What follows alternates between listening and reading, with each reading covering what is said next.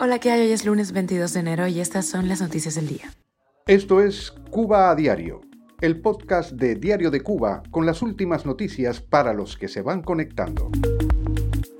La Federación de los Peloteros Cubanos del Exilio anuncia su segundo partido. Ron DeSantis se retira de la carrera por la nominación del Partido Republicano y apoya a Donald Trump. La cifra de migrantes cubanos en los últimos dos años es mayor a la de nacidos vivos en Cuba. Sale a la luz que los médicos cubanos acusados de negligencia en Bayamo habrían salvado la vida de uno de los doctores que los acusó. Esto es Cuba a Diario, el podcast noticioso de Diario de Cuba. El equipo Dream Team, conformado por la Federación Profesional Cubana de Béisbol, enfrentará al conjunto estadounidense Houston Apples el próximo 29 de enero. Esto lo anunció en la red social el proyecto que busca unir a los peloteros cubanos que se encuentran fuera de la isla.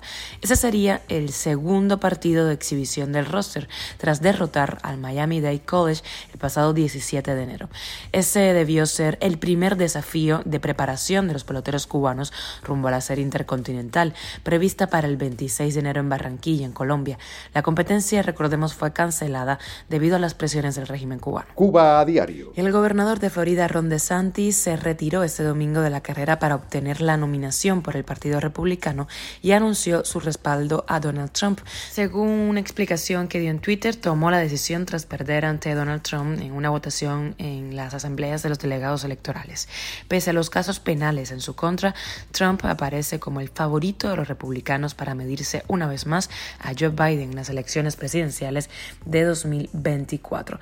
La salida de Santis de la carrera por la candidatura republicana deja a la embajadora de Estados Unidos ante las Naciones Unidas, Nikki Haley, de 51 años, en su puesto.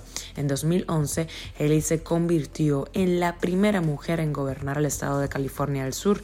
Tres años más tarde, fue reelecta para un segundo mandato. Y en los últimos dos años, la cifra de nacimientos en Cuba ha estado muy por debajo de la de emigrados.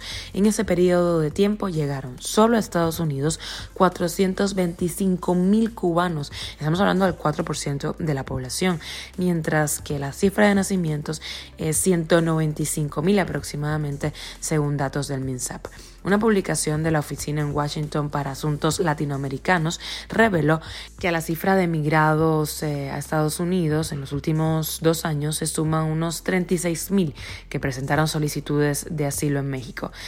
El número equivaldría a vaciar provincias enteras de la isla en solo dos años. Cuba a diario. Y un nuevo dato acaba de salir a la luz pública tras varios días de repercusiones por las condenas recibidas por los seis médicos en Bayamo sentenciados por el régimen por supuesta negligencia en el caso de un joven motorista que falleció tras un accidente.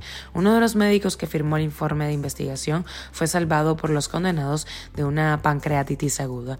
Según María Julia, doctora en cirugía general del Hospital General Docente Carlos Manuel de Césped de Bayamo, en Granma, el doctor Dumas Rosales fue uno de los responsables de la condena de los médicos.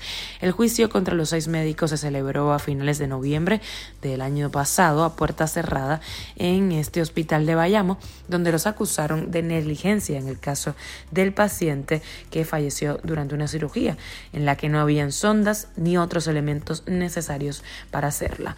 Muchos han sido las personas, en especial del sector de la salud, que lamentaron la decisión del régimen cubano por crear un mal precedente dentro del gremio.